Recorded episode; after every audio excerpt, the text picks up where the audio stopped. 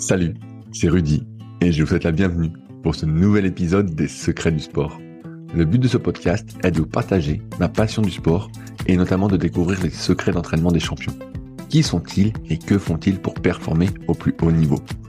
Si vous ne me connaissez pas, je suis Rudy Koya, fondateur du site superphysique.org, destiné aux pratiquants de musculation sans dopage, que j'ai fondé en septembre 2009. Sur ce site, j'ai écrit des milliers d'articles, des milliers de vidéos, et je fais des podcasts depuis plus de 10 ans, avec toujours la même ligne de conduite, trouver des réponses à mes questions. Sur ce site, vous retrouverez une partie de ce que je propose, que ce soit en termes de compléments alimentaires, destinés à améliorer votre santé, notamment bio, mais aussi une application, SP Training, des livres, des formations, ainsi que du coaching à distance. Aujourd'hui, j'ai donc le plaisir de vous partager ma conversation avec David Deguel, l'un des pionniers de la marche nordique en France. Je sais, cela peut vous faire sourire au premier abord, et après cet épisode, vous verrez sans doute la marche nordique d'un autre œil. On a décortiqué le sujet de fond en comble, et notamment parlé d'entraînement et de ce qui se passe autour pour performer. C'est donc encore un excellent épisode qui, je l'espère, vous régalera. Bonne écoute. Salut David, t'as la forme ou quoi? Ouais, j'ai bien bien la forme. Ouais, je, je profite euh, je profite à la fois de l'été euh, pour faire plein de plein de choses et puis euh, puis préparer un peu la suite. Alors, c'est un podcast un peu particulier aujourd'hui parce que je pense que beaucoup de personnes ne prennent pas la marche nordique très au sérieux. Tu sais, moi, la première fois que j'ai vu des gens, je savais pas ce que ça s'appelait la marche nordique, mais des gens marchaient autour du lac d'Annecy avec des bateaux, je me dis, mais qu'est-ce qu'ils font ces gens? Tu sais, je me dis, mais c'est bizarre, ils marchent avec des bâtons, sur du plat, tout ça. Et euh, tous les deux, bon, on se connaît bien, je pense que ça s'entendra dans le podcast. Et euh, donc, bah, tu m'as contacté pour qu'on en parle, et même moi, ça m'intéresse. Comment comment on découvre la marche nordique? Parce que tu vois, j'en ai parlé à plein de copains, et tout le monde me dit, mais marche nordique, mais c'est pas un truc pour euh, personnes de 70-80 ans. Euh. comment t'as découvert toi la marche nordique? Comment j'ai découvert la marche nordique? Ouais. Oh là là, c'est ben on a du temps du coup. Ouais, on attend, on attend. Alors ben en fait euh, bah, tout gamin parce que tout gamin, tout gamin quand j'étais à Chamonix, je faisais du ski et à l'école on faisait du ski de fond. Et puis et puis ben, on avait du matos et puis l'été on l'utilisait, on marchait avec les bâtons. Je voyais bien les gars du club aussi s'entraîner, tout ça. Donc moi j'ai fait de la marche euh, avec des bâtons comme ça euh, quand j'avais euh, quand j'avais 10 ans, tu vois. Et puis quand je suis arrivé à l'âge de 37 ans, je me suis dit en tant qu'accompagnateur en montagne, qu'est-ce que je pourrais proposer comme activité dans mon panel de de, de pratiques qui pourrait être euh, en lien avec le bien-être, le loisir, euh, la, la, santé. voilà, la santé et, et aussi la durabilité. C'est-à-dire comment est-ce que on peut durer euh, et dans, dans la vie. Donc du coup, je sais pas pourquoi, mais des fois les planètes elles sont alignées. J'ai trouvé des trucs sur Nordic Walking. je suis allé fouiller, j'ai vu qu'il y avait cette influence qui arrivait des, des pays nordiques que finalement il y a eu plein d'études qui ont été faites euh, sur les sportifs, euh, sur entre autres euh, les, les, compétiteurs de ski de fond, et que ben ils s'entraînaient à base de à base de cette marche l'été pendant les périodes où ils pouvaient pas faire de ski, où il n'y avait pas de neige, et que ben, finalement ça en est devenu une pratique particulière. Donc au départ, c'était quelque chose qui a été intégré dans un dans un plan d'entraînement, et puis finalement, ça s'est ça s'est extrait et c'est devenu vraiment une pratique en soi, quoi. Et donc bah j'ai adhéré, euh, j'ai passé des diplômes euh, d'instructeur de marche nordique avec euh, des personnes qui étaient aptes à former, et puis bah c'est comme ça que je me suis lancé en 2006. C'est quoi la marche nordique exactement? Parce que pour moi là, ce que je comprends, c'est tu marches en montagne avec des bâtons. Alors pas du tout, tu ah. marches pas en montagne. Ah voilà, alors qu'est-ce que c'est pas, pas, pas, que en montagne, tu peux marcher en montagne, mais tu peux marcher au bord de la mer, tu peux marcher dans le désert, tu peux marcher euh, euh, derrière chez toi à Annecy, tiens, euh, t'en parlais, il y a des gens qui marchent, je connais des gens qui marchent à Annecy, tu peux marcher dans un parc en pleine ville de Lyon, tu peux marcher à Paris, il y a, y, a, de très beaux parcours sur Fontainebleau, il y a en Bretagne, enfin aujourd'hui la marche nordique elle se pratique alors, partout. Comment tu l'as défini alors? Bah, c'est un mode de propulsion. Voilà, c'est un mode de propulsion et en fait ta propulsion au lieu qu'elle vienne des jambes, elle vient des bras. Ok, donc t'appuies sur le bâton pour t'appuies sur le bâton et tu propulses. Et en fait derrière, bah, ça enchaîne avec euh, avec tes jambes qui vont accompagner le, mouvement. Ok. la propulsion, elle se elle se trouve dans les bras et dans le balancement des bras, enfin dans le balancement, dans le le, geste de avant arrière. Donc, donc tu appuies sur le bâton ou tu tires aussi sur le bâton Tu as plus. Alors oui, Tu vois Là, ce que je veux dire ouais, ouais, ouais, c'est, c'est, ça, c'est un point. On va, on va tout de suite rentrer dans le, dans le dur euh, technique, mais euh, beaucoup dans les méthodologies que tu trouves parlent de balancement du bras, mais finalement, quand tu veux optimiser, euh, que tu veux avoir un- un- une bonne performance dans ton geste, tu vas avoir plutôt sur l'avant un tirage.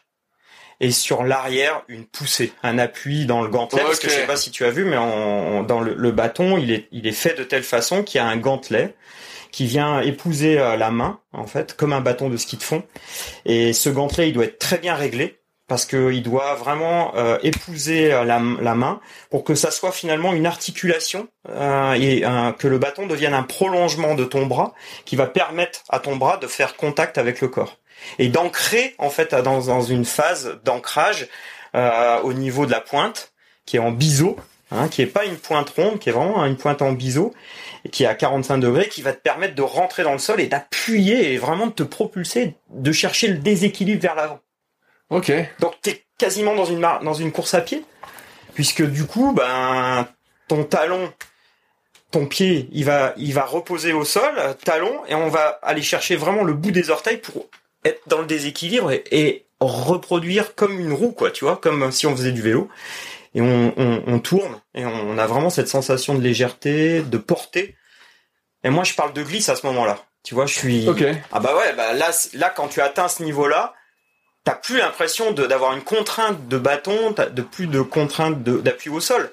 T'es vraiment dans le roulement et tu flottes. T'es et là t'es dans un flot. Est-ce que tu peux comparer ça à du ski de fond, par exemple Ouais, là, là, toi, tu fais là, beaucoup de ski, ouais, est-ce que ça, ouais, ça ouais. ressemble Oui, oui, tout à fait, tout à fait. Ça- ça- tu finis toujours, tu sais, sur le classique, le ski de fond, t'as as le skating et le classique, et l'alternatif, le classique, c'est vraiment on finit sur les orteils et on finit dans ce déséquilibre. Euh, le ski glisse et, et, et on, en fait on reproduit ça, mais sur un support qui est le, bah, le sol, euh, le sable, euh, voilà. Et, et là, bah du coup, t'es es vraiment dans ce type de pratique. Comment c'était intégré? Au- début, tu disais, euh, c'était intégré en termes d'entraînement croisé pour d'autres euh, Oui. sportifs. Oui. C'était intégré euh, sous quel format? Sur du long? Sur, euh, j'ai pas dire du sprint, mais peut-être du plus rapide en montée Ou sur de la descente Comment c'était intégré, toi, à ton époque, quand t'as découvert? En fait, il- il- on, on utilisait ça comme comme un moyen d'entraînement euh, dans les fractionnés, euh, en seuil. euh, tu vois, Ok, donc pareil. on, on utilisait vraiment ça, par exemple, bah, pour s'entraîner, euh, pour gagner en, en intensité. Et quand tu bouges les bras et les jambes, euh, le même, cœur- si le tu fais, plus si vite. tu, même si tu fais une, cour- une courte côte, là tu vas avoir ton, ton, ton cardiaque, ton niveau de pulsation qui va monter beaucoup plus vite. Donc euh, il y a toute une gestion de l'effort long euh, dans ces dans ces séances là. on parle aujourd'hui de beaucoup de basse intensité aussi. Et là, euh, ben moi souvent euh, dans mes stages par exemple, euh, c'est ce que je ce que je propose aux gens, c'est de faire des séances très lentes, mais très très lentes, où on va vraiment ressentir tout l'appui, toute la gestuelle, on va tirer, tirer, après on va pousser et on va s'élever, on va finir sur les pointes de pied et on va recommencer. On va faire ça pendant 10 minutes, un quart d'heure. Quand tu tiens déjà 10 minutes, un quart d'heure, pour, tu vois, par exemple pour les stagiaires qui n'ont pas trop l'habitude de- d'être dans la lenteur, mais vraiment l'extrême lenteur, c'est très dur. Parce que tu gagnes tout, t'appuies tout, tu, tu Ouais, ouais, c'est comme quand tu démarres une activité. En, fait, au lieu d'être dans la fluidité, t'es dans la crispation. Ouais, Tu cherches une fluidité que tu n'arrives pas à avoir. Ouais. Et, euh, Et, et donc, rien qu'en faisant ça, est-ce qu'ils ont le cœur déjà qui monte? Oui, oui, oui, oui. Bah, si, si, si, si t'es sur, par exemple, un, un plat montant, euh, tu vas, tu vas tout de suite ressentir ça. Euh, après, bon, ça va dépendre aussi de ton niveau de performance, ton niveau physique, euh, ton niveau euh, euh, général euh, de bonne santé aussi. Donc, euh, bon, bah ça, il faut aussi adapter euh, les. je, les- je, pose, je séances. pose cette question parce que, comme tu l'as dit, c'est euh, la basse intensité, c'est c'est repopularisé, on va Ouais. dire, avec la démocratisation vraiment de l'entraînement pour être le plus complet possible. Mm, mm. Euh, disons ça comme ça. Mm. Euh, et donc, je me, me dis que pour beaucoup de personnes, de ce que je peux voir, s'ils se mettent tout de suite à courir, ils courent trop vite et le cœur monte vraiment beaucoup, beaucoup, beaucoup, beaucoup, tu vois. Ah bah oui. Et donc c'est pour ça que, par exemple, mon pote Sean, bah, lui, il conseille plus de faire du vélo, du biking. Hmm. Et donc je me disais que la marche nordique, rien que par, rien qu'apprendre la technique et se mettre en mouvement avec les bras et les jambes en même temps, pouvait faire office en fait de très bon exercice pour justement euh, cette zone 1 et 2, ce premier domaine d'intensité, pour travailler justement la basse intensité Tout à Parce que fait. le cœur monte déjà en fait, vu que tu bouges les bras aussi. Bah bien sûr, bien sûr. C'est pas comme si quand tu marches normalement, où euh, bah, j'ai pas trop de repères, moi j'ai que mon repère donc ça monte pas Mm. beaucoup. Mais je me dis si je bouge les bras en même temps, j'ai tout de suite monté peut-être à 100 ou 110 pulsations. Ah bah bien sûr, bien sûr. Toi tu montes à, à combien? Tu fais attention à ta fréquence cardiaque quand tu marches euh, tranquillement? Oui, oui, oui. Tu Ouais, montes à, je- à combien quand tu je, marches fais, tranquillement? je fais attention à ça. Euh, je fais attention à ça et en même temps, je le fais aussi beaucoup à- au ressenti. Tu vois, euh, j'essaye euh, de temps en temps de tester. euh, Est-ce que tu peux parler Est-ce que tu es capable de- d'enchaîner des phrases sans être à, à, à t'étouffer, tout ça. Là où, où ça, ça peut être un bon repère pour dire, bah là, t'es trop au, niveau cardiaque. Euh, non, ouais, je, je marche, euh, je marche sur des, des fréquences euh, qui vont être entre 80 et 100, quoi. Ok. Euh, ouais, ouais, tu Ouais. marches tranquillement. ouais, tout Donc à tu fait. ta basse intensité. Ouais, ouais. Là, je suis euh, entre 4,5 et 5 km heure. Ok, quand tu marches tranquille. Ouais. Et tu montes à combien alors quand tu marches vraiment vite sur du plat? Quand je marche vite sur du plat, sans dire de monde, sans dire de- d'avoir monté, hein, euh, je peux avoir des pointes à 10,5 aujourd'hui. Ok. Mm. Ah ouais, donc euh, putain, t'es vraiment en déséquilibre. Alors c'est. Oui. Et, et comment tu sais que tu ne cours pas? Tu vois, parce que je me souviens la marche en athlée, Ouais. faut que t'aies toujours un pied au sol. Mm. Et donc tu vois, t'as un juge dans les compétitions, tout Mm. ça. Toi, quand tu t'entraînes tout seul, t'as t'as aucun intérêt à tricher parce que tu veux progresser Ah toi. bah ouais, ouais. Donc comment t'arrives à savoir Est-ce que c'est un peu la, la- la même chose? Tu dois toujours avoir un pied au sol? Oui, il y a toujours, euh, il y a toujours ces, ces trois points d'appui euh, avec le, avec les bâtons. Euh, Il y a toujours aussi le fait de pas plier les genoux. Ah, t'as pas le droit de plier les genoux? Non, et t'as pas le droit de te déhancher non plus. Tu dois respecter tous tes alignements en marche nordique. Donc attends, c'est-à-dire que tu, tu marches jambes tendues Oui, quasiment. Enfin, c'est dans le mouvement, tu vois. Mais en si je caricature, oui, c'est normalement. T'as pas le droit de te déhancher comme les marcheurs alors? Non, non, non, non, non. Eh non. Et ça, c'est vérifié en compétition. T'as des juges pour ça. Ok. Ouais. Il y a des juges qui sont là pour ça, qui vérifient le haut du corps, qui vérifient le bas du corps, qui vérifient aussi la coordination entre haut et bas du corps, euh, pour voir si euh, bah tu, tu pousses bien sur tes bâtons, etc. Ouais, ouais, c'est genre tu t'appuies pas en faisant une Eh sorte ouais. de dips pour... Voilà, ouais, c'est ça. Ouais, ça, t'as, tout ça, ça, t'as pas le droit en compétition. Tu, tu parles de compétition. Je pense que beaucoup vont découvrir aussi avec ce podcast qu'il y a des compétitions de marche nordique. Ouais. Parce que, tu sais, moi, je, encore une fois, je me souviens, un coup, j'avais fait, j'avais été voir une course autour du lac d'Annecy. Et je voyais, il y avait une course, et puis je voyais, donc, de course à pied, et puis je voyais des gens qui faisaient aussi la marche nordique. C'est bizarre, euh, cette histoire. Mm. Mais je pensais qu'ils étaient pas une compétition, je pensais qu'ils se promenaient, tu vois. Donc, il y a des compétitions. Comment ça se passe, les compétitions? Est-ce qu'il y a un circuit, euh, on va dire, euh, avec une fédération, Mm. avec des championnats d'Europe, des championnats du monde? Est-ce qu'il y a des coupes d'Europe, des coupes du monde? Comment ça s'organise? Alors, la, Fédé, la Fédé d'athlétisme a le, la, gestion euh, en, France avec euh, à la délégation de la gestion de la marche nordique. Donc, ils, ont développé tout un programme de la marche santé à la marche compétition. Dans les clubs, selon les clubs, il y a des sections compétition. Euh, chaque année, il y a un championnat de France.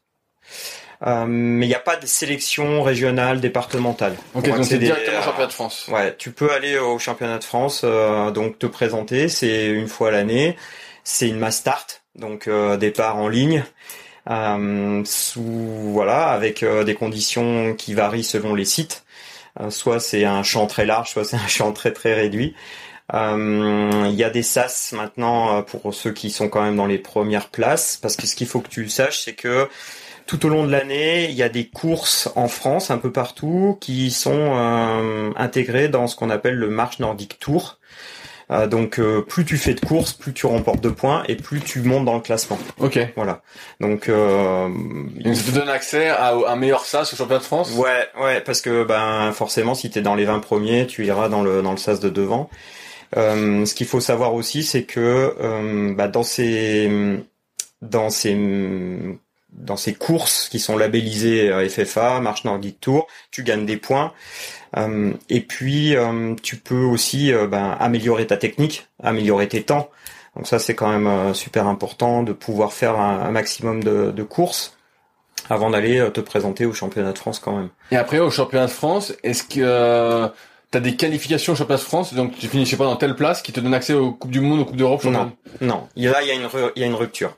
Ok, donc la Fédération internationale n'est pas raffiliée à la FFA Non, enfin c'est la FFA aussi qui pour l'instant aujourd'hui est un petit peu euh, en à l'écart du mouvement européen. parce que les Espagnols, les Italiens, les Allemands, euh, les Polonais, les Estoniens, euh, etc. Eux, ils dialoguent entre eux et ils font des compétitions. D'ailleurs, je reviens d'une Coupe d'Europe. Euh, et eux, ben, ils ont un, un, règlement commun, mais ils ouvrent. C'est un peu comme un Open. Tu vois, bah c'est pour ça qu'on a été un groupe de Français qui sont allés là-bas en Pologne au début juillet et qui ont pu participer à cette Coupe d'Europe. Mais du coup, bah, ça, ça pose aussi des problèmes des fois d'alignement sur les règlements, sur les techniques, euh, voilà. Donc il faut s'adapter aussi. Il y a des adaptations. Alors des fois, t'as des surprises. Hein. Des fois, comme quoi, tu peux donner un exemple que euh, Taille de bâton. Ils réfèrent pas sur les mêmes choses. Voilà. Okay. Ils mesurent pas pareil en fait. Non, ils mesurent pas pareil. Euh, euh, par exemple, euh, le planter du bâton où est-ce qu'il se passe? Est-ce qu'il est derrière le talon ou Ah, t'es comme Jean-Claude Duss, tu as un problème avec le planter du bâton Ouais, c'est ça. ouais, c'est un peu, c'est un petit peu ça. Mais euh, mais c'est une grosse discussion, par exemple en France, tu vois. Là, il y a eu euh, il y a eu un changement de règlement. Maintenant, on va de nouveau pouvoir planter le bâton derrière le talon. Sinon, tu pouvais pas. Et non, avant, bah, jusqu'à jusqu'à il y a 15 jours, 3 semaines, tu pouvais pas. Ah, alors que les autres pays, tu avais le droit. avec, avec alors que les autres pays, tu avais le droit. Donc des fois ça surprend ça, tu vois. Quand t'es un Français, t'as jamais fait de cours. Et, et, donc ça te fait gagner beaucoup de planter derrière le talon pour ta propulsion justement ou pas? À mon sens, non. À mon sens, qui est le plus important, ouais, à mon sens, qui est le plus important, euh, ça va être euh, d'aller chercher euh, devant, ce que je pensais aussi, hein. d'avoir un tirage et, de pousser. Euh, tu vois, cette phase tirage poussé pour moi est plus importante. Par contre, ce qui est euh, ce qui peut être euh, pénalisant et qui est difficile à juger après derrière ça va être de, de voir où est de voir si tu optimises vraiment la poussée du bâton ou est-ce que la puissance ne vient pas des jambes et si finalement ton mouvement de bras c'est pas un mouvement finalement semblant ouais ouais bien sûr je vois ce que tu veux dire donc il, faut quand même être qui te, qui te déleste pas vraiment voilà mais du coup, on sait que les membres euh, inférieurs, c'est des membres puissants. Donc la vitesse, euh, est-ce qu'elle va être jugée sur les mêmes critères, tu vois? Ça va être euh, ça. Pour moi, après, là-dedans, je rentre. Tu vois, ça fait depuis, je crois que ça fait depuis 2012 que je fais de la compétition en France et en Europe, parce que moi, tout de suite, mon rêve, ça a été d'aller taquiner les, les, Allemands. les, les Allemands, c'est les meilleurs? C'était en tout cas, c'était une référence quand on voyait des vidéos euh, sur les réseaux sociaux. On voyait avec un mouvement assez particulier. Eux, ils bougeaient vachement l'épaule. Ils ont une espèce de roulis. Enfin, c'est assez particulier. Ils sont, du coup, ils travaillent énormément le haut du corps, les trapèzes et tout. Putain, je me disais, waouh, ça vaut le coup d'aller voir ça. ça c'est intéressant d'aller checker ça en, vrai, quoi, et puis de discuter avec eux, de voir comment ils s'entraînent, qu'est-ce qu'ils, ce sur quoi ils, ils il joue, quels sont les facteurs sur lesquels il joue pour gagner en vitesse parce que euh, un Michael Epp euh, qui est euh, un mec un autrichien enfin qui est de la du, du Tyrol à l'époque en 2014 quand j'ai fait ma première participation à ma première coupe du monde ce mec là ben il a mis 2-10 je crois de mémoire comme ça pour faire les 21 km donc il est fort, fort, fort. Il marche, euh, tu vois, il marche à plus de 10 km heure sur 21 km. Ah, ah, avant de, revenir sur, les distances, donc tu me parles de Coupe d'Europe, est-ce qu'il y a des Coupes du Monde aussi avec genre des Américains, tout ça? Oui. Alors les Américains, je les ai jamais vus. Mais alors ça, les Coupes du Monde, ça se passe à l'autre bout du monde? Non, la plupart c'est ici en Europe. Ah, c'est en Europe Ouais. On a, on a une conception de la marche nordique qui est, qui est un petit peu différent, euh, je pense aujourd'hui encore, des Asiatiques et des Américains. Les Américains, je pense qu'on s'approche plus de la du sport santé, de bouger avec des bâtons. Hein, il y a beaucoup de gens en surpoids et je pense que ils sont pas dans l'optique de la perte comme toi. Non, non, non. Et, et tu sais, j'ai fait une, une, espèce de traversée. Euh, je suis parti de Paris euh, en étape et puis je suis remonté jusqu'à Helsinki parce que les Finlandais sont vraiment à l'origine de, ce, de cette activité, de cette pratique. Donc je voulais aller voir euh, ce qui se passait en Finlande. Et au fur et à mesure, je remontais euh, dans les pays euh, avec Sophie. On rencontrait des marcheurs nordiques, parce que c'était ça l'objectif du, du, voyage. C'était aller dans un pays et rencontrer des marcheurs et marcher avec eux et comparer nos techniques. Tu vois. Et quand je suis arrivé avec Sophie en Finlande, quand ils nous ont vu marcher, ils, ont halluciné sur notre mouvement parce que et sur notre vitesse, parce que on est très athlétique, on est très dans le rendement aussi eux, ils sont plus dans la déambulation, dans le, tu vois, le fait de bouger euh, les bras et les jambes. Donc là, peut-être plus dans l'image que tu décrivais au départ. Ouais, ouais. euh, On se dit bon, allez, c'est un sport d'ancien, euh, tu vois, de déambulation. Mais non, pas du tout. euh. Comment, comment ça se passe quand tu vas sur euh, les Coupes d'Europe, les Coupes du Monde, tout est à tes frais? La fédération, vu qu'il n'y a Ouais. pas vraiment de qualification. Ah Donc, oui, oui. donc l'hébergement, tout ça? Ah oui, tout ça. Aujourd'hui, euh, moi, j'ai été licencié dans plusieurs clubs. J'ai eu que deux fois une prise en charge de, de mes de, de, de mes Ouais, je te pose cette question parce que des fois on voit dans certaines disciplines, les gens rejoignent un club, mais en fait le club en fait a- tellement de sponsors qu'ils les payent comme ça. Hmm. Tu vois, ils sont un peu euh, draftés quoi. Ouais. C'est des transferts comme au foot. Ouais. Toi, il y, a- y a pas ça en marchand. Euh, T'en as déjà vu ou pas Si, si, j'ai vu ça pour moi. Si, j'ai vu ça. Je pense que j'ai été un, un des tout premiers à, tu vois, à, à basculer d'un club à l'autre. Euh, mais c'est, c'est, c'est parce que j'ai commencé il y a longtemps, tu vois, à faire de la compétition. Euh, aujourd'hui, euh, la plupart avec qui j'ai commencé euh, la compétition de, de marche nordique, bah, ils sont plus dans le peloton, quoi. Ils sont plus dans le peloton. Je suis avec des jeunes. ça se rajeunit énormément. il y a des catégories d'âge? Oui, oui, oui. Co- Comment ça s'organise ça? Euh, bah ça c'est en France c'est la Fédé qui détermine. Mais je, je veux dire, c'est quoi? C'est euh, moins de 35, plus de 35 Oui, c'est tout par 5. C'est par euh, tranche de 5. Euh, Et t'es vétéran à partir de quel âge alors? Euh, Bah moi j'ai commencé vétéran à partir de euh, 40. 40 t'es vétéran, donc Ouais. en dessous t'es en open alors. Ouais. Après t'es vétéran, et donc là toi t'as 53. Ouais, 53. Donc, T'es vétéran 2, vétéran 3 Euh, vétéran 3. Vétéran 3, donc tous les 5, ok. Ouais. Ok, donc toi Ouais. vétéran 4. Euh, bientôt. bientôt. Mais Tout à l'heure tu parlais des- des distances, tu me parlais de 21 km. Donc ça c'est la distance de la marche nordique, c'est toujours 21 km. non, Ah, non, non. bah alors dis-moi. Euh, marche nordique tour en France, en règle générale, c'est des compétitions qui vont varier entre 10 et 15 kilomètres. Ok. Euh, en Europe, tu as plusieurs distances. Tu as le sprint, le 5 km. Ok. Donc là, tu- te dépouilles et tu vas le plus vite possible. Donc là t'as le cœur qui monte. T'as le cœur qui monte. T'as déjà fait des 5 km Euh, non, Ah t'as pas fait encore. pas encore. Mais je, je, je- je- c'est un truc qui me tente, mais pour euh, une, pour une autre catégorie de, euh, qui que je- dont je vais te parler. Après, il y a le 10, le 10 km et le 21 km. Donc le semi-marathon. Moi, j'ai toujours fait du 21 km sur les courses internationales. Euh, je sais pas. Je me suis toujours dit, euh, Est-ce que c'est un semi-marathon. Est-ce que c'est la distance reine?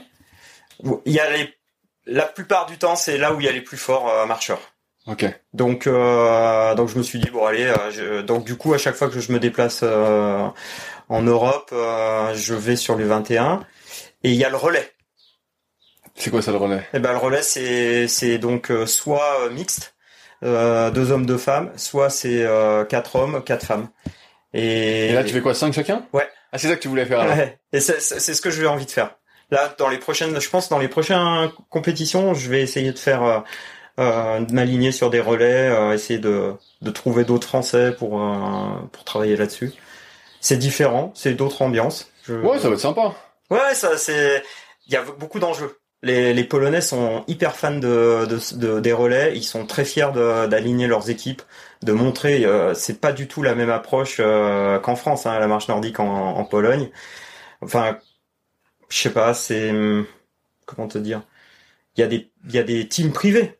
Il y Eh, a des- teams privés là-bas. Ouais, ouais, a- Là-bas c'est professionnel. Ouais, les mecs, il y a des, il y a des marques qui, qui, qui, qui, qui, qui payent euh, des, des, des marcheurs, quoi, et qui, qui ont des super bouquins. Alors, alors, alors, en France il y a, il y a personne, il y a pas de Non. team. Enfin, si, il y a une, il y a, il y a deux teams, euh, il y a deux teams privés. euh, De marche nordique. euh, de marche nordique, ouais. Ah ouais quand même, donc ça se développe. Mm. euh. Mm. Donc il y, a- il y a- Ça se développe. donc il y en a en France aujourd'hui qui peuvent en vivre rien que par la marche nordique alors qu'ils peuvent. Non, non, non. Non, ça suffit Non, pas ça de faire partie de la team. Non, non, non. T'as, une paire de bâtons, t'as un t-shirt, t'as, t'as un camelbag. euh, Ok. Ça, ça, ça, ça, ça- Ah, ah, avant de parler d'entraînement, je voulais parler aussi un peu matériel avec toi justement. Euh, moi les bâtons, mais j'y connais rien, sais, je suis pas du tout de ski de Mm. fond, tout ça. Mm. Là les, les bâtons de, de marche nordique, j'imagine il y, a- il y a plein de qualités différentes. Déjà, en quoi, en quoi sont faits les meilleurs bâtons? Est-ce que c'est du carbone? Oui. Combien ça, du carbone. combien ça coûte une paire de bâtons? De bons bâtons. Hein. Et toi, tes bâtons, ils coûtent combien par exemple? 120 euros.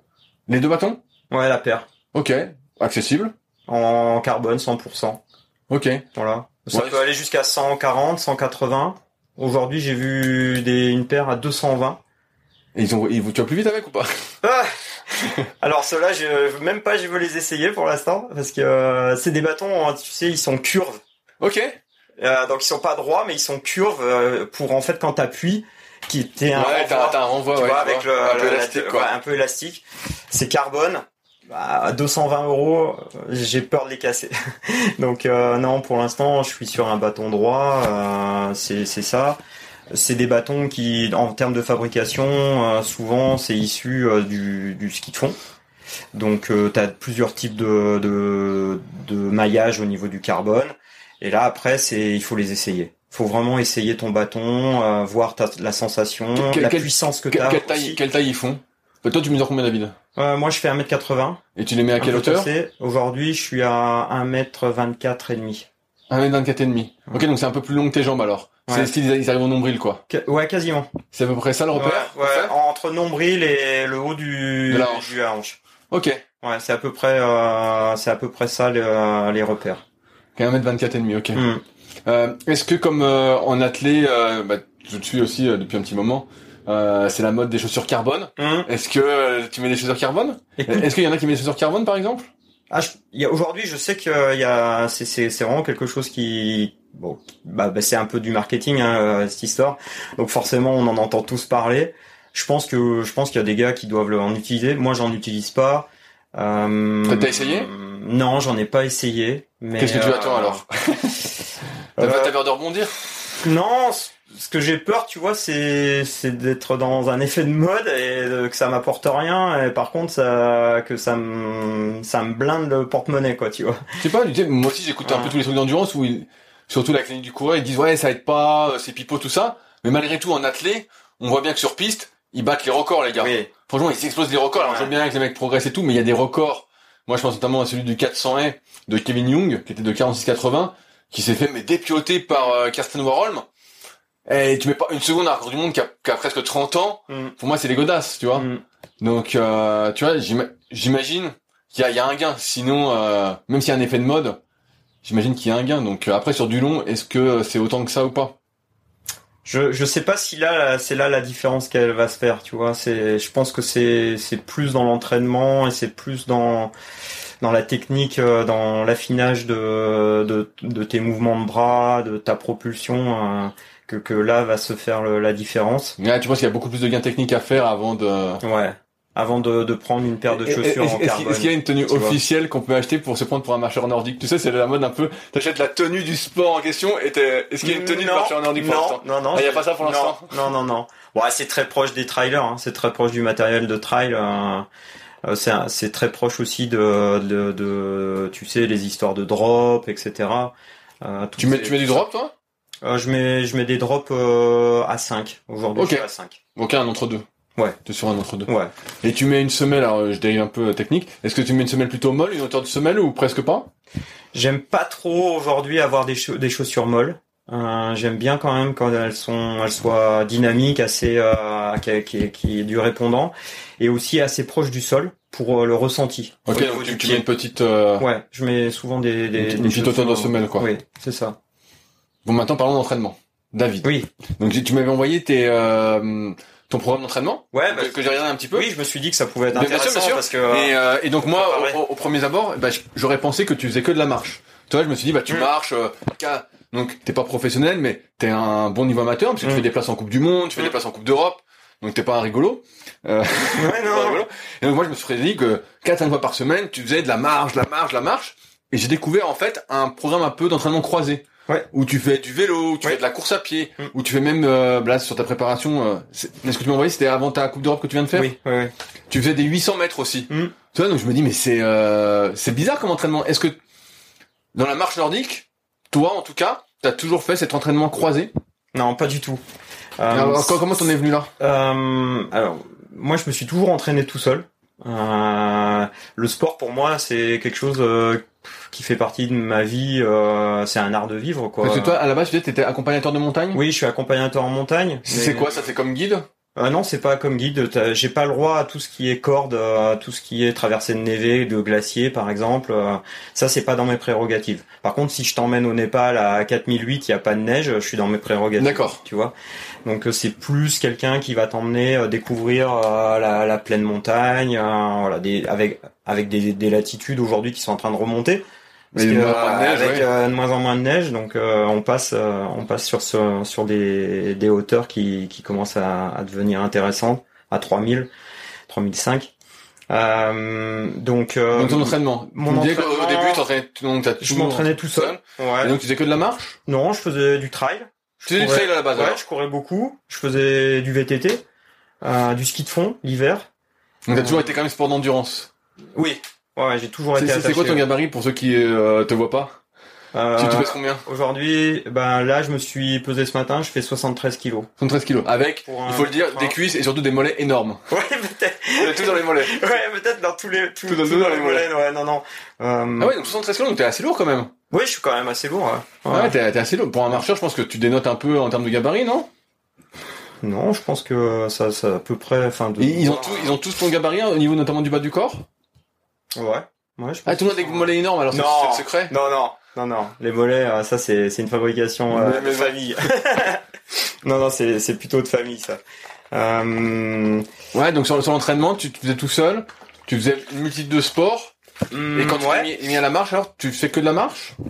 Euh, ouais, en- Quand t'as découvert ça il y a après 15 ans? Non, non, euh, j'ai j'ai j'ai j'ai fait de la marche nordique. euh, Je monte en règle en règle générale, je fais une sé- une séance par semaine de marche nordique Depuis toujours. depuis toujours, Ok. au moins une se- une fois par semaine, euh, longue ou courte, ça dépend. C'est quoi euh, longue et courte? Euh, ben longue, ça va être entre 2 heures et 3 heures.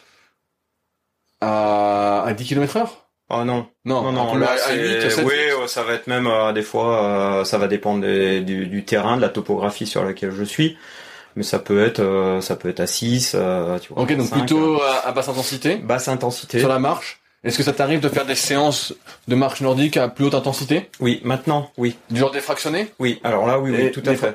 Comme tu dis 21 km, j'imagine des fractionnés plutôt longs Plutôt long ou même euh, des fois, ça, ça dépend un petit peu de ce que je prépare comme compétition, mais des fois c'est des 40-40 ou des fois c'est plus, euh, c'est c'est Ah ouais. plus long. Ouais, donc du travail de style, euh, comme on disait, euh, VO2, VMA, Ouais. classique. Ouais, ouais, ouais. Euh, du seuil aussi euh, pour garder euh, la, la, la- puissance sur la sur la durée. une séance seuil pour toi, pour ceux qui connaissent pas et qui écoutent pour la première fois? Tu vas faire quoi euh, 3-4 fois 10 minutes euh, tarif? Euh, 3 4 fois 1000 euh, Ok. avec euh, avec deux deux sessions de 3 4 fois, tu vois, avec Ah ouais, ouais. Ah ouais, donc tarif alors, ouais, tarif. Ouais, Une ouais. grosse séance de seuil quand même. Ouais, c'est ça. Ouais. Ouais. avec euh, avec euh, je sais pas euh, vraiment la vitesse max que je peux aller euh, donc avec le cœur qui monte. euh, ah bah le cœur à fond Ah ouais, ouais, ah ouais, donc c'était vraiment grosse séance. 140 euh, 150 ouais.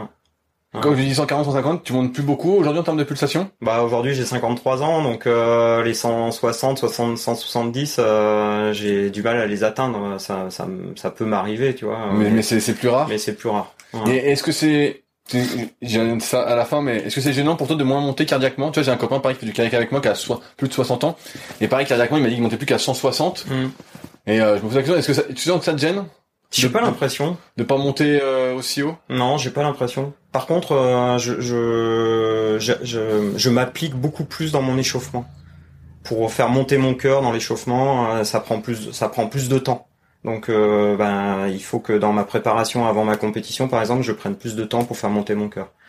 Mais euh, après bon c'est pas c'est pas gênant hein, pas plus que pas plus que ça. Je pense que effectivement ça doit ça doit me réduire par rapport à ceux qui ont, qui ont 30 euh, Ouais, ouais, mais c'est ma, ma 35 question, je, je sais pas trop... Mais J'ai pas de réponse là-dessus, donc je te, je te après, dans l'endurance, je pense que il y a aussi musculairement, si tu tiens, euh, par exemple, euh, la vitesse euh, sur 21 km, je pense que je fais de la, vois, je fais de la musculation. euh, est-ce qu'avoir des gros mollets c'est gênant? Est-ce que ça congestionne pas trop? Tu sais, il y avait, eu- il y avait eu, il y a toujours la même étude qui ressort. Ils avaient comparé la taille des mollets des Danois et des Kenyans Mhm. sur les courses et ils avaient dit que, bah, que les- comme les Kenyans avaient des mollets moins gros, et ben en fait grâce à ça, euh, ils consommaient moins d'oxygène D'accord. et donc ça leur permettait d'avoir euh, entre guillemets une économie euh, plus importante de leur énergie, tu vois. Ok. Est-ce que toi c'est un facteur limitant Hum, en tout cas, c'est pas un truc que j'ai. Ouais, tu sens pas, tu sens ouais, pas. Ouais, j'ai pas. Tu le sens pas. Non, je le sens pas. Non, je. Ça, je pourrais. Là-dessus, je pourrais pas te. Je pourrais pas t'éclairer là-dessus parce que euh, ça m'a. Ça m'a jamais euh, gêné dans, dans mes activités sportives. Ok. En vélo ou non non. Et puis je fais du vélo tous les jours, hein, donc. Euh... Alors justement, on revient sur l'entraînement. Donc t'as une Mm. séance de marche nordique par semaine. Donc t'as Ouais. du vélo tous les jours? Comment c'est que t'as du vélo tous les jours? Bah vélo parce que je me déplace. Tu te passes en vélo? Ouais. Mais est-ce que t'as une séance de vélo dans la semaine? Euh, je, je peux je peux mettre une séance de vélo. euh, Mais c'est pas sûr. C'est pas des fois c'est ça va ça va être ça va correspondre à une sortie en endurance euh, longue. euh, je peux Tu mettre. fais surtout de la basse intensité en vélo aussi? Ouais ouais ouais.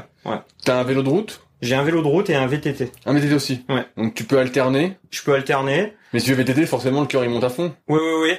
Alors par contre, le VTT, je l'utilise euh, aussi sur la route, parce que les gros pneus, ça Ah ouais, la rame, résistance. euh. ça fait de la résistance, et du coup, c'est c'est pas mal. Là t'es plus sur le musculaire alors. Là, je suis plus sur la partie musculaire quand j'utilise le, V- le VTT sur le sur le sur la route. Tu cours, tu cours aussi? Je cours. Ouais, je cours. Tu cours combien de fois par semaine en moyenne? Moi, une fois, une, Une fois. fois, ça va dépendre. Ça... Est-ce que pareil, t'as une sortie, on va dire longue basse intensité, et puis là t'avais les 4 x 800 sur la playlist que tu m'as envoyé. Là, je le fais. euh, Des fois, ça, je le fais en courant. Ok. Ouais. Donc, donc là, là, c'est, là c'est tarif, pareil 4 x 800. Ah oui. Et est-ce que tu sens justement, parce que 4 x 800 c'est quand même court comparativement aux 21 km que tu vas faire à la Mm. marche, Mm. un, un transfert, parce que comme tu as dit, t'as 53 ans, donc en théorie, tes gains euh, en termes euh, de vitesse maximale aérobie Mm. sont quand même Voilà. assez limités. Hein Ouais. Et est-ce que malgré tout, euh, tu sens quand même que ces séances-là impactent ta vitesse à la marche ou ton aisance cardiaque, on va dire? Mon aisance cardiaque, complètement. Ouais, la façon dont je respire, euh, où je peux relancer pendant la course. Ok. Ouais, par rapport à... Parce que euh, ce qui est difficile pendant la compétition, ça va être de doubler. Par Ouais, exemple. ouais, je vois ce que tu veux dire, parce que souvent dans, dans les longues distances, pour ceux qui, qui connaissent pas trop, qui en font pas, on croit qu'en fait c'est juste tenir à un rythme. Mais en fait c'est pas du tout ça. Mm. C'est tenir un rythme et être capable de faire des accélérations pour dépasser et te remettre à ton rythme. Oui, Ou- Et, et ensuite redescendre un peu et hop réaccélérer. En fait c'est un enchaînement d'accélération. tout à fait. Et, euh, et parfois même de donner des coups de butoir sur des gars. C'est-à-dire, euh, t'es, t'es, t'es, t'es 10 mètres derrière, tu vas accélérer, tu vois, sur une partie où tu te dis, tiens, ça va lui, ça va lui mettre un bon coup euh, euh, dans le mental. Donc tu reviens derrière, mais tu doubles pas. Par Les contre, mecs tu- j'entends ton souffle. Ouais, et là tu, tu marches. Alors c'est interdit de, de suivre. De souffler dans le cou. Non, c'est interdit de marcher. euh, tu sais comme en vélo où tu vas, Ouais. tu vas, tu, tu vas l'aspiration, l'aspiration. Tu dois toujours être décalé. Les juges ils peuvent te pénaliser là-dessus. Donc, mais tu lui mets un coup parce qu'après derrière tu relâches un peu et tu reviens. Tu fais ça deux trois fois. Et puis la troisième fois, t'ac- t'accélères et tu le, tu l'imploses. Et là, c'est vraiment, c'est hyper sympa d'avoir cette euh, capacité, capacité à jouer. Ouais, à, à accélérer. Et ça, c'est dans ces exercices-là que je, je que je visualise aussi ce que je vais pouvoir faire pendant la compétition. Ça, j'y reviens après sur la préparation mentale. Et t'as une séance aussi de PPG. Donc est-ce que c'est la muscu que tu fais? Je fais de la muscu, je fais de la mobilité. Euh, ben, grâce à toi, j'ai travaillé pas mal euh, sur euh, tous les exercices avec Alter. Euh, c'est c'est plus de la de l'entretien Ouais, ouais, du renforcement musculaire, on va dire. renforcement musculaire mais euh, mais oui oui tout à fait complètement euh, Donc ça c'était c'est- quatre séances globalement que tu fais Ouais. toute l'année. Mm. Est-ce que ça t'arrive à certaines périodes de faire plus de marches nordiques ou t'es toujours qu'à une séance? Oui, ça m'arrive parfois, ça, ça va dépendre un petit peu Parce de mon feeling, de mon... On en parlait avant le podcast et on en reviendra après, mais toi t'organises beaucoup de stages, Oui. de trails, trucs comme Mm. ça. Mm. Donc il y a des il y a des semaines en fait ou dix jours où tu fais que ça. Ouais.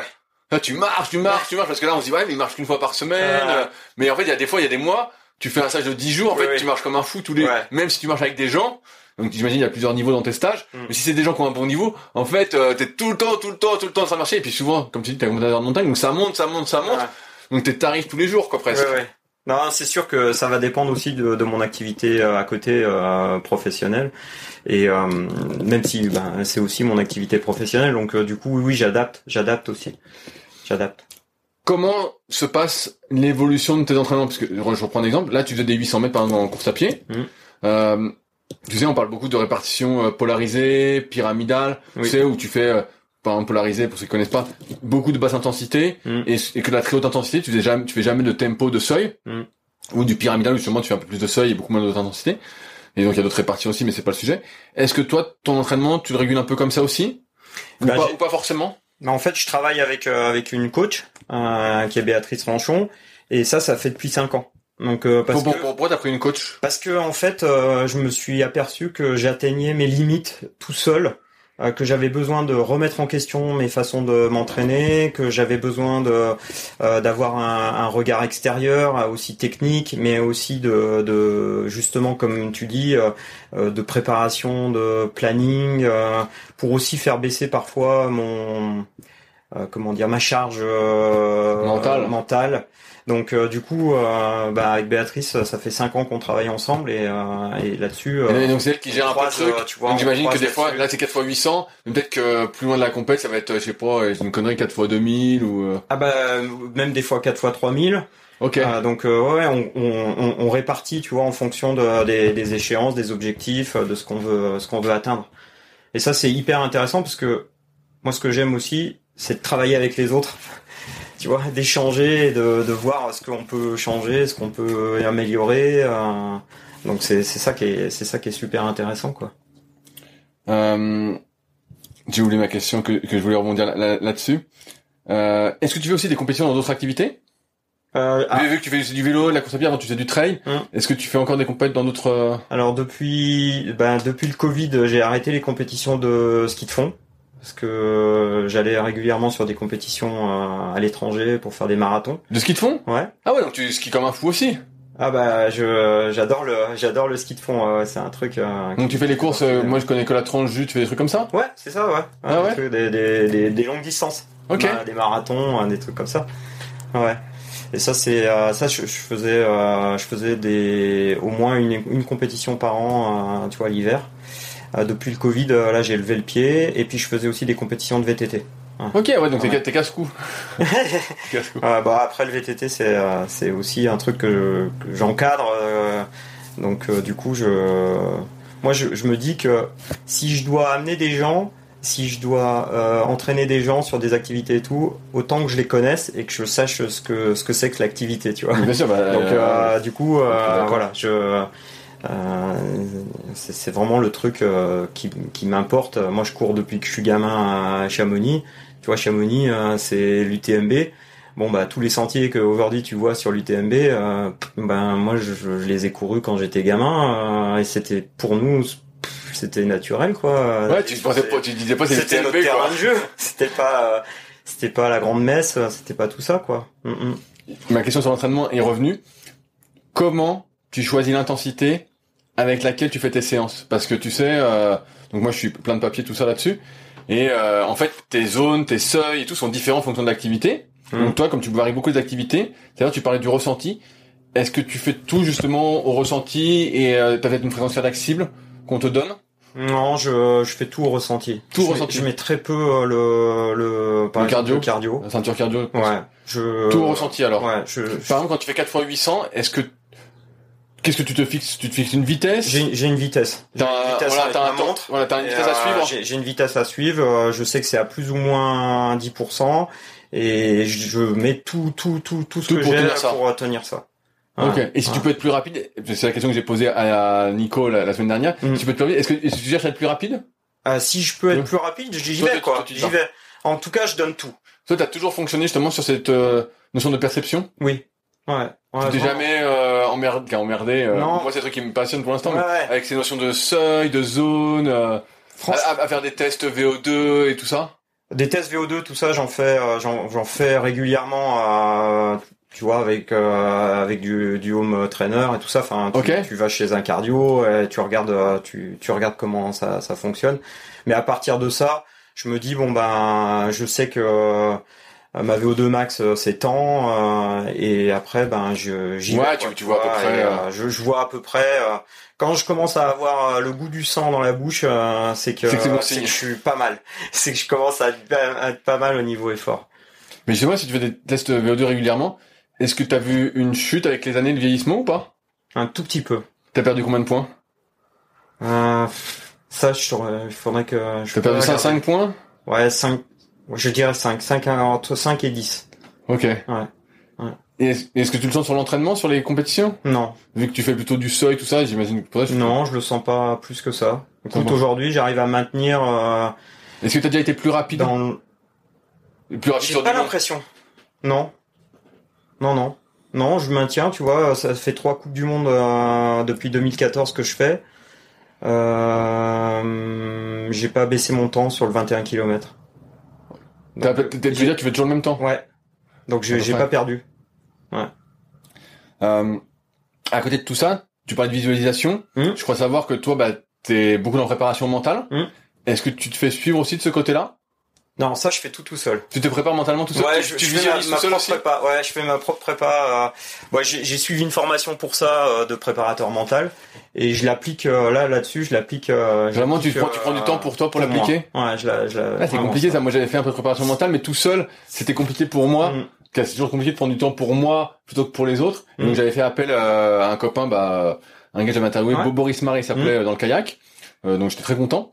Et euh, donc, toi, tu fais ça tout seul? Ouais, ça je me fais des séances euh, de de visualisation. euh, je j'ai beaucoup travaillé là-dessus. J'ai fait rentrer beaucoup de choses euh, sur la méditation, la respiration. euh, et, et des fois, je me fais des séances longues en marche euh, où je cherche vraiment à être à l'intérieur de moi-même, de de- d'aller chercher, de, de de regarder aussi, de de capter euh, des sensations qui vont me servir d'ancrage pendant ma course, par exemple. Et me dire euh, tiens par exemple quand je fais le 800 quand je suis vraiment à fond à fond à fond c'est que j'intègre euh, la notion de cette notion d'effort physique de d'équilibre euh, et je la transforme en, en, en ancrage. Et je, je me dis c'est ça que je veux aller chercher pendant cette course cette cette sensation là donc euh, j'ai- je, je cherche à la, à la déclencher tu vois Ouais, et surtout que les sensations sont jamais les mêmes, quoi. bah non Sur du long, on n'a jamais les mêmes sensations. Non. On est toujours à la recherche de la super sensation qu'on a eue la dernière fois. ouais Pas toi? Non, c'est, je sais que à chaque course est une remise en question. Il faut repartir de zéro. Tu vois, là aujourd'hui, euh, je suis très content euh, de- d'avoir été euh, au, au championnat d'Europe. Euh, j'ai j'ai eu un bon résultat, tu vois, dans ma catégorie. Euh, T'as fini combien? Bah, je finis premier dans ma Ah catégorie. bah ça va alors. Un bon résultat. Et, et, euh, et je fais sixième au scratch. Donc euh, tout cumulé. Et donc euh, il y a des, des Espagnols, tout ça derrière devant moi qui qui. T'es le plus vieux, t'es le plus vieux? Ah Bah, je pense que je dois ouvrir la, la tranche des 50 ans. ouais, ouais. Bah ouais, c'est, c'est sûr. Mais bon, euh, par contre, euh, je sais que la prochaine course, ça sera pas la même. Et que ça sera par contre les mêmes euh, lapins qui seront devant. Et qu'il faudra, il faudra, il faudra peut-être euh, adopter d'autres euh, stratégies de course, peut-être accepter d'être 15e finalement. Mais, mais ça aujourd'hui, c'est peut-être pas vraiment ce qui compte, tu vois, pour moi. C'est ce qui compte, ça va être euh, ben, le ressenti, euh, comment je me suis bien, je me suis je me suis senti pendant la course, avant la course, après la course. Après le après la course, pour moi, c'est fondamental. Est-ce que, est-ce que tu peux développer? C'est-à-dire que euh, quand tu, tu, tu passes la ligne d'arrivée, là tu es dans l'après-course, euh, bien se nourrir, bien boire, euh, bien dormir derrière, et le lendemain pouvoir aller courir sans avoir les jambes farcies, euh, de sentir que au niveau cardiaque euh, t'es, tu vois, t'es, t'es donne. Moi j'ai besoin de, de ressentir ça le après. Donc euh, euh, S'il faut lever le pied pendant la compétition pour se dire, euh, euh, parce que là, euh, t'es, t'es vraiment trop dans le rouge, rouge, rouge, et tu sais que derrière tu vas payer pendant 4-5 jours, ben je, je crois que je préfère vraiment ça. Alors ça veut dire, est-ce que, est-ce que ça veut dire que tu préfères finir en ayant la sensation que tu aurais pu accélérer un peu plus ou, ou qu'il t'en restait un peu sous, sous les pédales, même si t'as pas de Hmm. pédales. Non, parce que c'est pas le cas que c'est pas le cas. euh, Donc c'est fi- finir, être mort mais bien récupéré. Oui, et puis ça veut dire aussi que dans mon entraînement, euh, ce genre de situation, je le vis régulièrement. C'est-à-dire que derrière ma séance de sport, euh, je peux aller travailler, je peux m'occuper de mes enfants. Tu sais que j'ai Deux deux petits loulous, ma femme, euh, c'est quand même important. Et, tu vois, et c'est et, et que derrière tu as un niveau d'énergie qui te permet de faire ça. Mais par contre, tu t'es donné à fond dans ta séance. Et ça, ça, ça veut dire qu'il faut faire rentrer d'autres facteurs. euh, t'as c'est- très mental ton truc, t'arrives à, à switcher. Ouais. T'arrives à switcher. Et, et aussi, et aussi euh, faire rentrer la nutrition en compte, euh, le, tu vois, la bonne hygiène de vie, euh, bien dormir. euh, voilà, c'est Mais c'est un truc que je voulais aborder avec toi justement l'alimentation. Parce que je sais que tu manges très très très bien. Ouais. Donc euh, si pas de conneries, euh, t'es vegan Ah, quasiment, Quasiment. ouais. comment comment ça t'est venu euh, cette histoire euh, de végétarisme, de, de véganisme? Hmm, c'est par philosophie de la vie, par, par euh, l'observation de ce qui se passe dans l'environnement, euh, dans tous les déséquilibres qu'on peut vivre. euh, je me dis que euh, il faut être proche de la nature, proche de ce qu'on produit. euh, ça m'arrive de manger de la viande. hein. Je vais pas le, je vais pas le cacher, ça m'arrive. Mais par contre, euh, si c'est la viande du, de l'agriculteur qui est en bas de chez moi, euh, je, je, je, je- j'aurais plus de propension à, tu vois, à la, à la manger morceau, avec ouais. plaisir et à la déguster. Voilà. Mais par contre, je vais pas en manger tous les jours. Mais mais Voilà. tu vois, je parle de ça parce que je sais que tu manges euh, hyper sain, tu manges beaucoup de légumes, tu cuisines aussi beaucoup. Je fais tous mes plats. À la maison, on a. Mais mais tu cuisines tu, congèle, tu cuisines pour de vrai. Oui, oui, oui. C'est Ah oui. ça que que je veux Ah dire. oui. ah oui, je cuisine vraiment pour de vrai. Parce que tu fais aussi dans, dans tes stages, t'as un peu ce truc euh, où tu nourris les gens, c'est toi qui fais la bouffe pour tout le monde. Ah bah oui, oui. Je, je euh, quand euh, je prépare un, un trek ou quand je prépare un stage euh, de trail ou de marche nordique, euh, les pique-niques, c'est moi. Et voilà, je. je C'est pas juste un sandwich pâté? Ah non non, tu rigoles. avec un cornichon au milieu, Non, non, non, c'est pas ça? Non, non. Une, une des, une de mes plus belles récompenses, ça a été d'entendre une personne me dire ah, au bout de cinq jours, on avait fait, on avait fait le tour du lac de Serponçon il y a deux ans en marche nordique. On a fait, euh, on a fait euh, un peu plus de 6000 mètres de dénivelé en cinq jours sur 100, 130 kilomètres. Euh, et euh, la dame m'a dit, euh, franchement, tu m'as montré qu'on pouvait manger que des légumes et ne jamais avoir la sensation de faim et d'avoir toujours de l'énergie. Et ça, pour moi, ça a été une des plus belles récompenses parce que euh, bah, c'est aussi montrer que tu peux faire autrement, quoi. Alors, je prends aussi des compléments alimentaires. hein. Je prends de la protéine, je fais un shake, euh, enfin, je fais des choses, euh, mais avec des fruits frais. Enfin, voilà, je pas de congé. C'est une question que je pense que pas mal de personnes euh, se posent aussi. Est-ce que tu ressenti une différence sur ta performance quand t'es devenu végétarien, vegan, comparativement à omnivore, en mangeant justement moins de produits animaux? Est-ce que tu as senti, je sais pas, que t'étais moins fort, que t'étais moins endurant, ou t'as rien senti? Parce que je te vois je me, circonspect. je, je me sens non parce que je réfléchissais en même temps à ta question. Je me sens encore plus en forme qu'il y a 15 ans en arrière. Ok. Que moi j'ai l'impression que quand tu manges moins euh, animal, contrairement à ce que beaucoup disent euh, ceux qui sont pro-carnivores, bah tu te digères euh, bien, tu te sens plus léger. Ah ouais, bah ça c'est c'est tu, ouais. sens que t'es moins moins tendu. Je sais pas si. Moi j'ai cette sensation là en tout cas. Hum, c'est- c'est- au niveau musculaire en tout cas, euh, plus de sensation de tendinite, euh, tu vois, tous ces, ces phénomènes un peu d'inflammation. est-ce- qu'on se blesse en, en marche nordique? Ouais. Ouais. Où, où est-ce qu'on se blesse? Le dos, Le dos? Le dos. Parce que comme tu te déranges pas, j'aurais. Ah, c'est parce que tu te penches devant. Ouais, le penchement, le- le- l'effet de levier qui fait que des fois tu peux tirer et ça peut déclencher des sciatiques, euh, Ouais. voire des hernies, des choses comme ça. Euh, tous les phénomènes aussi euh, au niveau de la voûte plantaire. Ah, Alors putain, là, ouais, enfin, attention. Ouais, parce que t'arrêtes pas de faire de monter sur la pointe Ouais, alors. tout à fait. Ah ouais, t'es sans arrêt en train euh, d'étirer. Tu, tu es toujours euh, talon pointe talon pointe donc toute Tu l'inflammation, ouais, toute l'inflammation euh, sous le pied, le talon d'Achille, ça c'est ça c'est super important, euh, les mollets, beaucoup de déchirures du mollet, etc. Et puis après euh, après des douleurs autres, euh, les épaules, ça ça peut être euh, ça peut être euh, assez pénalisant et les coudes. Ouais, bah les coups de ça, j'imagine, parce que pas de pousser. Donc si tu pousses pendant 21 Ouais. km, euh, faut que t'aies vraiment Euh, de la PPG comme tu fais, sinon euh, tu sens que sans arrêt... euh, On a quand même un...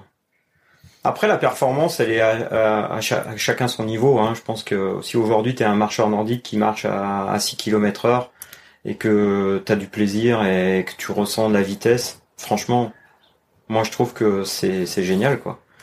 Mais justement, c'est, une, une question que j'a- j'avais. Ça fait plus de 15 ans que t'en fais. Mhm. T'es sur euh, officiellement, normalement, la pente descendante. Mhm. Pourquoi tu continues à faire des compètes? Euh, pour, euh, pour me motiver ma vie. Ouais. Pour continuer à avoir un, des objectifs, des échéances,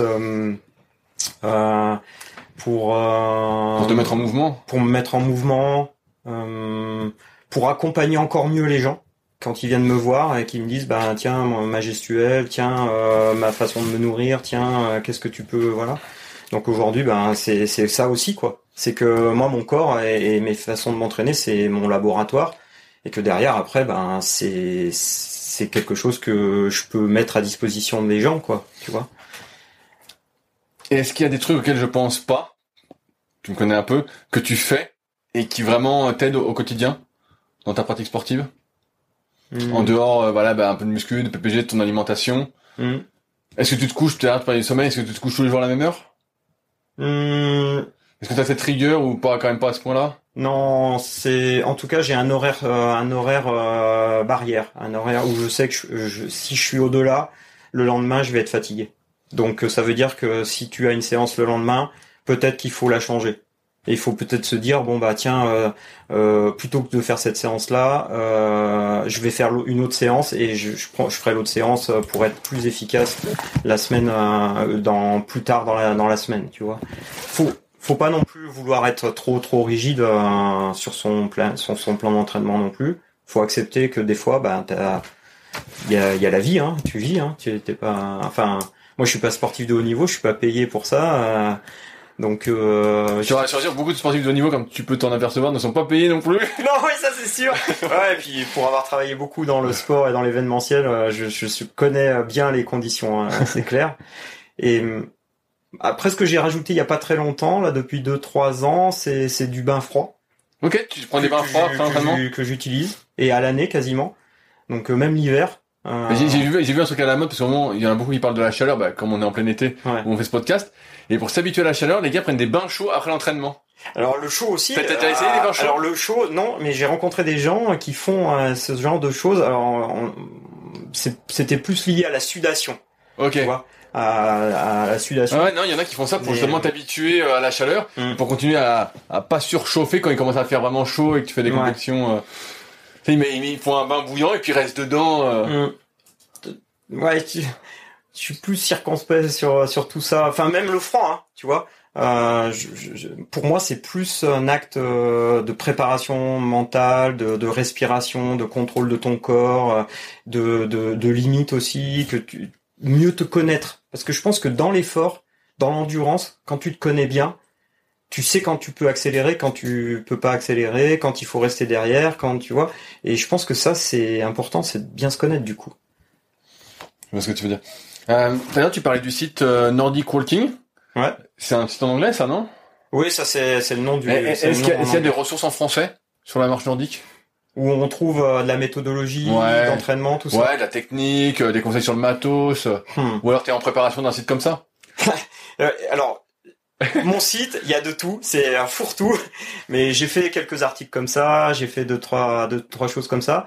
Dans mon podcast, euh, tu sais, euh, Est-ce que tu peux donner le nom de ton site et le nom de ton podcast? Alors mon site c'est nordicwalkingadventure.fr Ok. et euh, et puis mon podcast que j'anime depuis le mois de septembre dernier, euh, c'est Vagabondage nordique. Ok. Euh, Donc sur toutes les plateformes de podcast? Spotify, Deezer. euh, Apple? Non, j'ai pas Apple aujourd'hui encore. Ah ben je t'enverrai le lien si tu veux pour mettre. Je t'avais envoyé le lien non pour mettre dessus? Non, non, non. Ben je t'enverrai il y a un lien, tu mets le flux RSS et ça. D'accord. Ah ouais? Eh ben j'ai pas, mais alors du coup ça sera une nouveauté. Ouais. Je vais attaquer la saison 2 et sur la saison 2, je vais justement rentrer tous les trois mois un expert sur un domaine qui met vraiment en lien avec la marche nordique. Euh, par exemple, bien choisir sa chaussure, tiens, euh, ça, Ouais ça- ouais mais ça bien sûr, fait- mais ça partie des thématiques, tu vois. euh. Ça fait partie des thématiques. Euh, bien se nourrir, etc. Mais en lien avec la marche nordique, du coup. Mais en français il y a, pas grand chose pour l'instant. Hmm, non, non, non. Il y a pas de magazine, il y a pas de livre. Il y a un magazine euh, qui s'appelle euh, euh, Magazine euh, Marche Nordique. Ok. Donc euh, bah, c'est assez généraliste. Il y a quand même des conseils techniques, il y a des conseils euh, d'entraînement, il y a des coachs qui font euh, des articles, etc. Euh, mais vraiment spécifique technique. Après, il y a un autre site euh, spécialisé sur le web euh, qui est pratique. Je pratique, non pratique marche nordique, qui est animé et produit par Isabelle Verdier. Je le cite bien parce qu'elle est partenaire de mon podcast et elle rediffuse dans les newsletters mon podcast et franchement Isabelle elle est vraiment elle est vraiment en pointe là-dessus et ouais c'est des discussions qu'on a tu vois sur ces thématiques comme ça. Non, Enfin moi j'ai une dernière partie que je voulais aborder avec toi, c'est un peu tous ces, tous ces stages que tu organises. Hmm. Donc euh, toi à côté de ça, donc comme tu as dit t'es pas professionnel. Hmm. Donc de ce que je comprends, tu vis beaucoup de stages. Alors je vis en partie des stages parce que j'ai Donc des, des, des stages en fait plus de, de trail, de découverte, euh, Ça va varier. Ça va varier, ça, va varier. Ça peut être des stages euh, techniques, vraiment ultra techniques, euh, deux jours, week-end. hein, on va faire que de la technique, 100% technique. C'est des stages que je vais organiser soit seul, soit avec d'autres coachs. Comment on, on trouve euh, ces stages? Est-ce qu'il faut te Euh, contacter directement? Ouais, le mieux c'est ça, ou par, ma- peux- par mon site, Par ton site. Ouais. Ton site qui s'appelle tu... nordicwalkingadventure.fr. et, ton, et et ton mail? Et mon mail, c'est nordicwalkingadventure@gmail.com. Ok, Voilà. ça marche. Ouais. Et sinon, euh, sinon après sur ma page Facebook aussi, les gens. Il s'appelle pareil? Pareil. Ok. Toujours. Comme ça, euh, c'est, je suis, je suis Ouais, transverse. c'est au moins, c'est tout. Ton, ton euh, site va bien en fait Parce que après ça n'allait... enfin, T'avais des ouais, c'est bon là C'est revenu. C'est revenu. revenu. Non, c'est pas la satisfaction totale, mais c'est revenu. C'est revenu. Ouais. Ouais, ça, ça a été un peu, euh, ça a un peu pêché. Non, après des séjours aussi, des séjours longs. C'est quoi des Euh, séjours longs? Bah, tu vois, par exemple, le tour du, du lac de Serponçon en cinq jours. Ça, ça fait travailler l'endurance en marche nordique avec un parcours adapté. Parce qu'on a, ah oui, si, il y a une chose qu'on entend, on n'a pas parlé. Tu vois, ça, ça me fait penser à ça. Euh, si je peux me permettre Oui, la, parenthèse, c'est c'est le choix du parcours. Parce que des fois, je vois des, des, des marcheurs nordiques s'encaper dans la montagne, dans des petits chemins avec des pierres partout, des trucs. Comment tu veux aujourd'hui faire un bon geste sur de sur ce type de, de, de chemin? Cours sur ce type de chemin. Fais du trail, mais pas de la marche nordique. Tu vois, la marche nordique, il faut quand même que tu aies un parcours euh, qui te permette de faire euh, Bah, de, de, de, de, de faire ton mouvement en fait avec les Bah bras en oui, même temps. et puis Sinon, sinon en fait tu fais un truc un peu haché. Oh, t'es haché. et t'as plus ce cette sensation, de ce que je comprends, de glisse que Ah. toi tu as. tu, tu le ressentiras jamais. Donc le choix du parcours, il est super important. Et donc ça, bah ça c'est ce que tu proposes aussi dans tes stages. Ouais, c'est pour ça que dans mes stages, je sélectionne les endroits où je vais et que j'ai sélectionné les parcours. Et, et bah c'est cool. Et bah j'arrive au bout de mes questions, euh, David. Est-ce que tu as changé de de- de- d'image de, de, de la marche nordique? Ouais, mais je savais déjà que c'était sportif. Ouais. J'avais déjà l'idée, c'est Ouais. pour ça aussi que je t'avais dit ok pour le podcast. Ouais. Et euh, bah, je, pense que c'est. Bah, j'espère que nos, nos auditeurs ont passé un bon moment, mais j'en doute pas trop. Mm. Et puis bah comme euh, l'a dit David, si vous êtes intéressé pour en savoir plus sur le sujet, tester tout ça, encore une fois, je l'ai dit en début, mais surtout ce qui est basse intensité. Comme on en a parlé aussi avec Nicolas la semaine dernière, souvent on fait de la basse intensité qui n'en est pas, qui est de la trop haute intensité. Oui. Et je pense que c'est une super porte d'entrée. Euh, cette marche nordique quand on n'a pas envie de s'acheter un vélo en plus à 1000 balles Ouais. donc euh, pour faire euh, un- du vélo. Mm. Donc euh, je pense que c'est une super porte d'entrée. Et, euh, et je pense que beaucoup vont découvrir aussi qu'il y a un circuit de compétition, euh, qu'il y a des teams, euh, Ouais. que c'est beaucoup plus technique. Mais après c'est comme dans beaucoup de sports. Au début on se marre, on se dit ouais c'est n'importe quoi. Comme les gars qui découvrent la muscu, ils disent ouais la muscu. Ah mais en fait si tu fais la muscu comme moi je vois le truc, c'est hyper technique. Mais quand tu fais comme ça c'est pas technique. Oui. Tu vois mar marcher ça semble naturel effectivement. Mais marcher à 10 km heure sans te déhancher tout ça, et il faut de la technique, quoi. Faut un geste, faut un truc. Et bref, je pense que tu l'as bien retranscrit aujourd'hui. En tout cas, on espère que vous avez passé Mm. un bon moment. Et à ceux donc qui voudraient aller un peu plus loin, bah, je leur conseille de contacter David. Vous avez dû sentir euh, sa passion euh, dans ses paroles. euh. Mm. Et puis nous, bah, on se retrouve de toute façon bientôt pour un nouvel épisode. Merci encore David. Merci Rudy. Merci beaucoup. Salut à tous. Au revoir. Si vous êtes encore là, c'est que l'épisode vous a plu. Dans ce cas, je vous invite grandement à m'aider à faire grandir ce podcast en mettant une note de 5 étoiles et un commentaire d'encouragement sur l'application de podcast où vous l'écoutez et plus particulièrement sur l'application podcast d'Apple. Cela m'aidera d'autant plus à accueillir les meilleurs athlètes et spécialistes français de l'entraînement grâce à la crédibilité que vous me donnerez. En attendant, bon entraînement et à la semaine prochaine.